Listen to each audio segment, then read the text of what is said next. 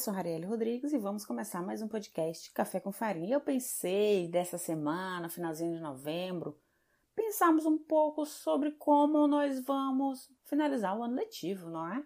Afinal, desde abril, maio, a gente está discutindo aqui juntos como que esses processos de educação, essas nossas memórias, esses nossos afetos contribuem para esse processo de ensino-aprendizagem estamos literalmente caminhando para o final do ano letivo. Algumas escolas particulares aqui no Maranhão já anteciparam o encerramento do ano letivo aqui para finalzinho de novembro, início de dezembro.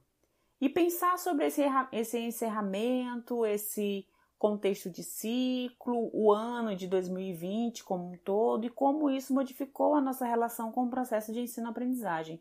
E eu te convido hoje a pensar sobre o que aprendemos, sobre o que vivemos nesse ano letivo de 2020 que está encerrando. Então eu te convido a trazer à tona as suas sensações, as suas emoções, o que você coloca como aspecto positivo, o que você coloca como aspecto negativo, para a gente já começar a pensar, mesmo que distante, de como será 2021. Não sabemos ao certo como vai estar o lance da vacina, o contexto da pandemia, mas a gente precisa se preparar de uma certa maneira para que a gente receba 2021 um pouco mais de tranquilidade, porque 2020, né, minha gente, foi complexo.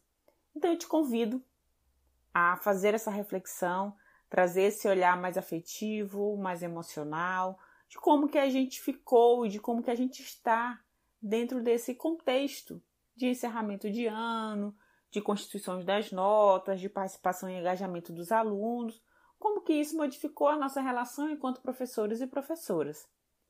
E pensando assim nessa proposta que eu estou te fazendo, eu me vejo refletindo sobre o quanto eu aprendi nesse processo de adaptação do ano letivo de 2020 e como eu vim constituindo meu olhar empático cada vez mais intenso porque eu também, porque eu também estava me vendo numa situação que solicitava, requeria esse olhar mais empático também. Tive relatos de alguns colegas de trabalho que não tiveram tanto esse acolhimento estabelecido pela gestão da sua escola, mas eu visualizando a minha realidade, a minha experiência que eu considero privilegiada, eu tive esse acolhimento de gestão, esse reconhecimento das atividades no primeiro momento, mas a partir do ponto que estabelecemos as rotinas de como que iria funcionar, as pressões elas intensificaram. Não sei se aconteceu isso contigo também, mas foi intensificado o contexto quando soubemos que não iríamos mais voltar para o presencial em 2020.